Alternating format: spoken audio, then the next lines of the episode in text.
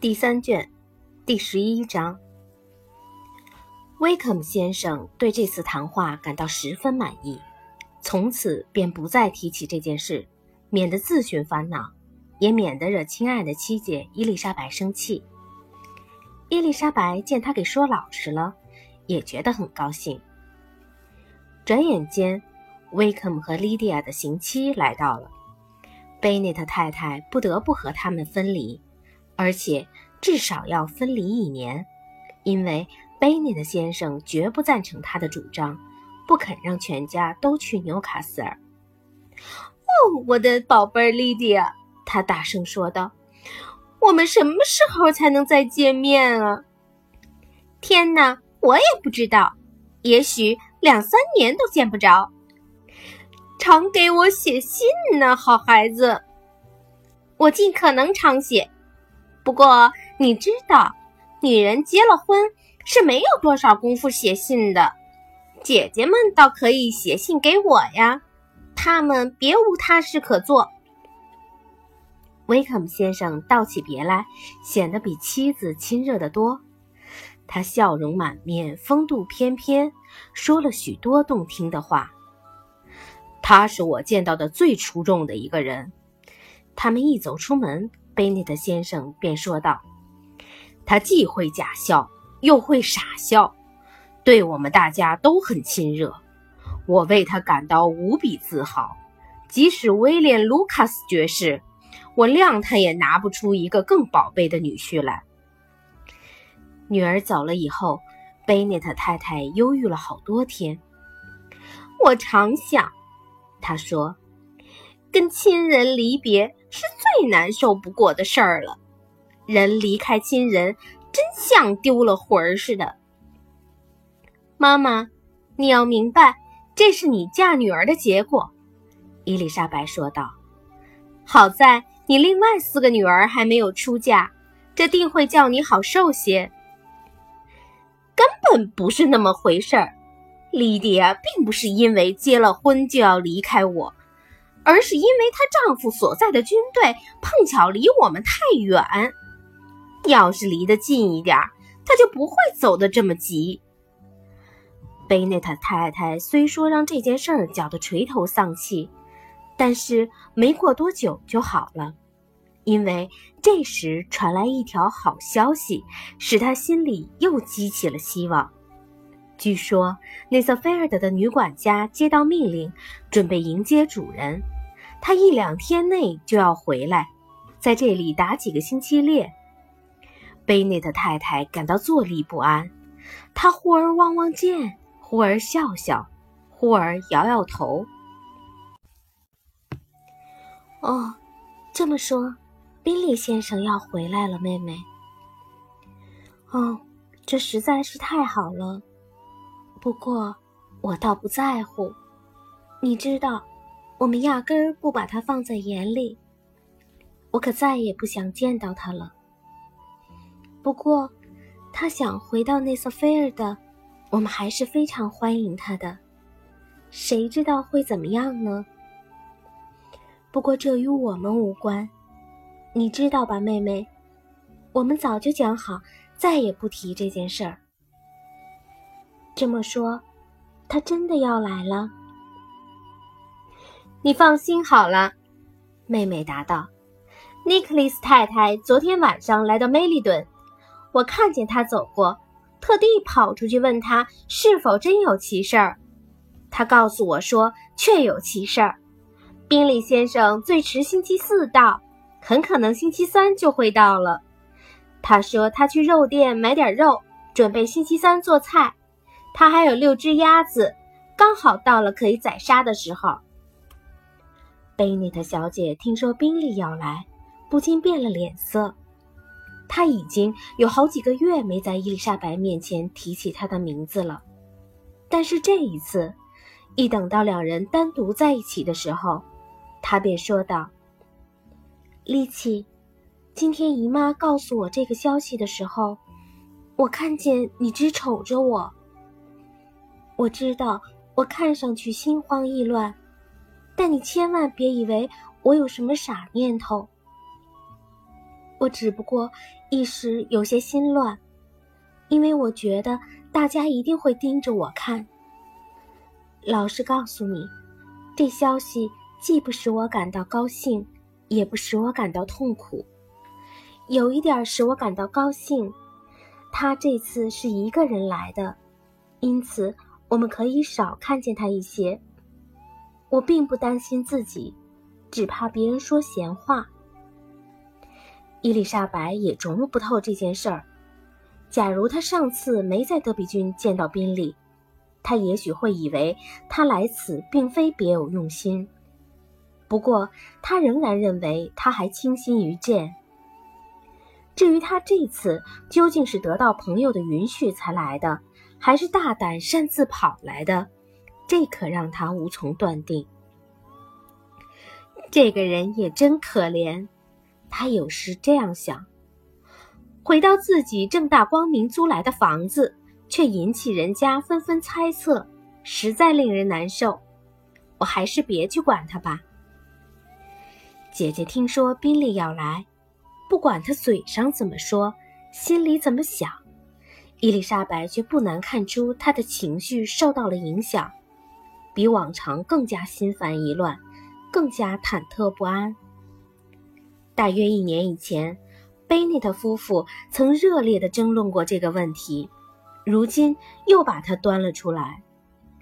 亲爱的，等宾利先生一来，贝内特太太说：“你当然会去拜访他了。”不，不，你去年逼着我去拜访他，说什么我只要去看望他，他就会娶我们的一个女儿做太太。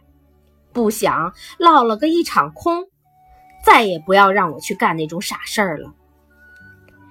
太太对他说：“宾利先生一回到内瑟菲尔的，本地的先生们少不了都得去拜望他。我讨厌这样的礼仪。”贝内特先生说：“他要是想跟我们交往，那就让他来找我们。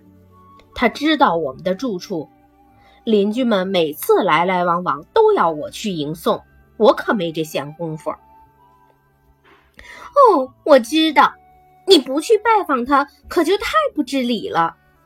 不过我已经打定主意，说什么也要请他来吃饭。我们马上就该请老太太和郭尔丁一家来做客了，加上我们自己家里的人，一共是十三个，正好可以再请上他。她打定了主意，心里觉得宽慰了一些。任凭丈夫怎么无理，她都能够容忍。不过，令她懊恼的是，这样一来，邻居们可能比他们先见到宾利先生。这时，宾利先生到来的日子临近了。我觉得，他还是索性不来的好。简对妹妹说道：“其实也无所谓。”我见到他倒可以满不在乎，但是听见人家没完没了的议论这件事儿，我可简直受不了。妈妈是一片好心，可她不知道，谁也不会知道。她说那些话让我听了多难受。他离开内瑟菲尔德的时候，我该有多高兴啊！我真想说几句话安慰安慰你，伊丽莎白答道。可惜一句也说不出来，这你一定感觉得到。我不愿意像一般人那样，见你心里难过就劝你要有耐心，因为你一向很有耐心。宾利先生到来了，贝内的太太有佣人相助，得到风声最早，因此。操心烦神的时间也最长。既然没有希望早些去拜访他，他便屈指掐算着日子，看看还得隔多少天才能送请帖。不想就在他来到赫德福德郡的第三天，贝内的太太便从梳妆室窗口看见他骑着马走进围场，朝他家里走来。贝内特太太急忙召唤女儿们来分享她的喜悦。简坐在桌前一动不动，伊丽莎白为了引母亲高兴，便走到窗口望了望，只见达西先生也跟着一起来了，于是又坐回到姐姐身旁。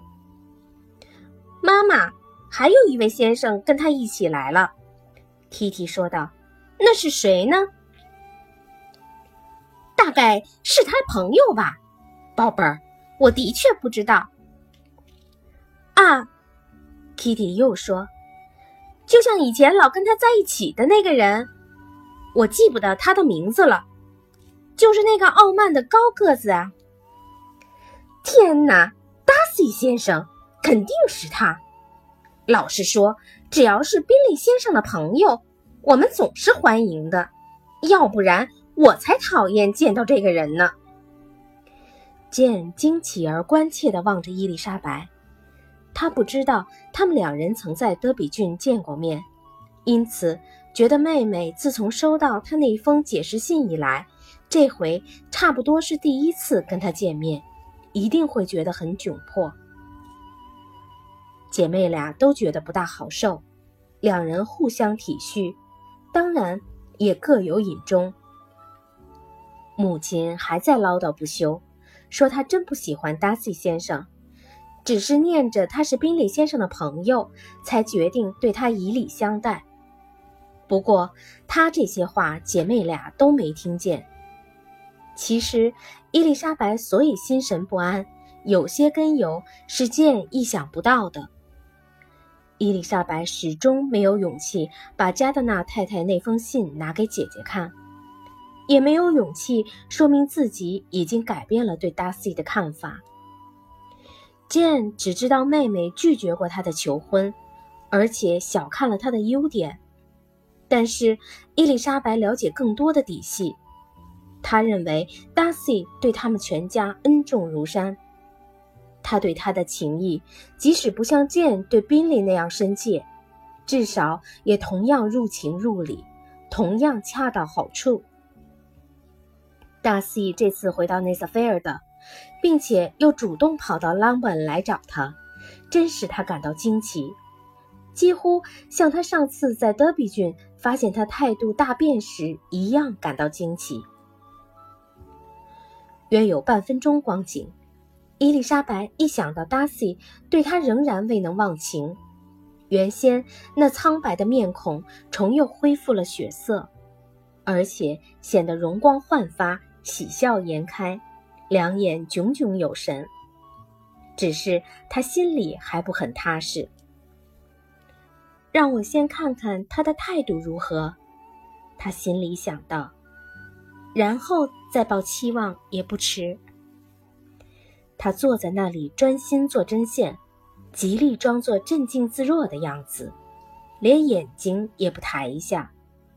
等到仆人走进门口时，他实在按耐不住了，才抬起头来望望姐姐的脸。见看上去比平常苍白一点但却比他意料的显得沉静一些。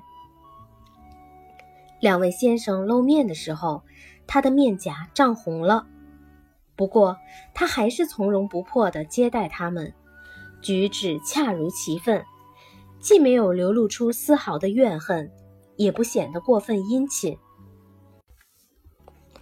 伊丽莎白没有跟他们两人攀谈什么，只是出于礼貌应酬了几句，便重新坐下来做针线，而且显得异常认真。他鼓起勇气瞟了达西一眼，只见他神情像往常一样严肃，不像他在彭布里见到的那副神情，而倒像他在赫特福德郡的那副神情。这或许因为他当着他母亲的面。不可能像在他舅父母面前那样自在。这个揣测虽然令人难以接受，但也未必不近情理。他也望了宾利一眼，只见他既高兴又尴尬。贝内特太太待他那样客客气气，相比之下，对他的朋友却是冷冷淡淡，刻板的行了个屈膝礼，勉强的敷衍了几句。真让两个女儿觉得难为情，特别是伊丽莎白，她知道母亲幸亏达西先生从中斡旋，她那个宝贝女儿才没落得个身败名裂。不想眼下母亲却后果颠倒，他觉得万分痛心。达西向他问起了加德纳夫妇的情况，他回答起来不免有些慌张。随后，达西便没再说什么。他没有坐在伊丽莎白身旁，也许正是因此而默不作声。但他在德比郡却不是这样。那一次，他不便跟伊丽莎白谈话的时候，就跟他舅父母交谈。这一次却好，接连好几十分钟都听不见他开口。伊丽莎白有时再也抑制不住好奇心。便抬起头来望望他的脸，只见他时而看看剑，时而看看他自己，但是更多的是望着地面发呆。显而易见，比起他们俩上次见面的时候，达西心思更重了，并不那么急着想要博得人家的好感。伊丽莎白感到失望，同时又气自己不该失望。难道？我还能有什么别的奢望吗？她心想。不过，他为什么要来呢？除了他以外，他没有兴致跟别人谈话，但他又没有勇气去跟他攀谈。他问候了他妹妹，然后便无话可说了。宾利先生，你走了好久了，贝内特太太说。宾利先生连忙表示：“的确如此。我担心你一去不复返了呢。人们的确在说你打算等到米加勒节就退掉那幢房子。不过，我希望并非如此。你走了以后，这一带发生了好多变化。卢卡斯小姐结了婚，有了归宿；我有个女儿也出了嫁。”我想你听说了这件事儿了吧？你一定在报纸上看到了。我知道消息登在《泰晤士报》和《信使晚报》上，不过写的很不像样。上面只说 George Wickham 先生最近与 Lydia Bennet 小姐结婚，只字没提他的父亲、他的住处以及诸如此类的事儿。这还是我兄弟加的那你的稿呢，不知道他怎么搞得这么糟糕。你见到了没有？宾利回答说见到了，并且向他道了喜。伊丽莎白不敢抬眼，因此也不知道达西先生此刻表情如何。说真的，女儿嫁个好男人，这真是桩开心事儿。贝内特太太继续说道。不过，宾利先生把他从我身边拽走，我又觉得很难受。他们到纽卡斯尔去了，好像在北面很远的地方。我也不知道他们要在那里待多久。威克姆所在的军队住在那里。你大概已经听说，他脱离了某郡民兵团，加入了正规军。谢天谢地，他总算还有几个朋友。尽管还没达到应得的那么多，伊丽莎白知道这话是影射达西先生的，真是羞愧难当，简直坐不住了。不过他这番话比什么都灵验，居然逗着女儿说话了。他问宾利是否打算在乡下住一阵，宾利说要住几个星期。宾利先生。等你把自己庄园里的鸟打光以后，贝内特太太说道：“请你到贝内特先生的庄园来，你爱打多少就打多少。我想他一定非常乐意让你来，还会把最好的鹧鸪都留给你。”伊丽莎白见母亲多此一举的乱献殷勤，不禁越发寒心。一年以前。他们得意洋洋地以为好事在望，如今即使再出现那样的希望，他相信马上也会万事落空，让人徒自悲伤。他当即感到，他和剑即使今后能获得终身幸福，也无法补偿眼下这短暂的惶恐悲痛。我最大的心愿，他心里想，就是永远不要再跟这两个人来往。跟他们交往，纵使令人愉快，但却补偿不了这种难堪的局面。但愿我不要再见到他们。然而，过了一会儿功夫，他那终身幸福也难以补偿的痛苦却大大减轻了，因为他发现姐姐的美貌又重新激起他先前那位恋人的倾慕之情。宾利刚进来的时候，简直不大跟剑说话，但是很快便对他越来越关注了。他发觉剑还像去年一样漂亮，一样和蔼，一样真挚，只是不像去年那样爱说话。剑殷切希望别人看不出他跟以前有什么两样，还真以为自己像往常一样健谈。其实他只顾得左思右想，即使默不作声的时候，自己也觉察不到。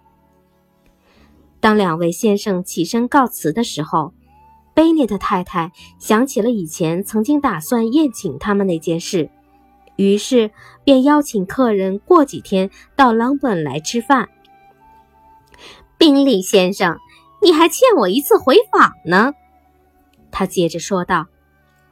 你去年冬天到城里去的时候，答应一回来就到我们这里吃顿便饭。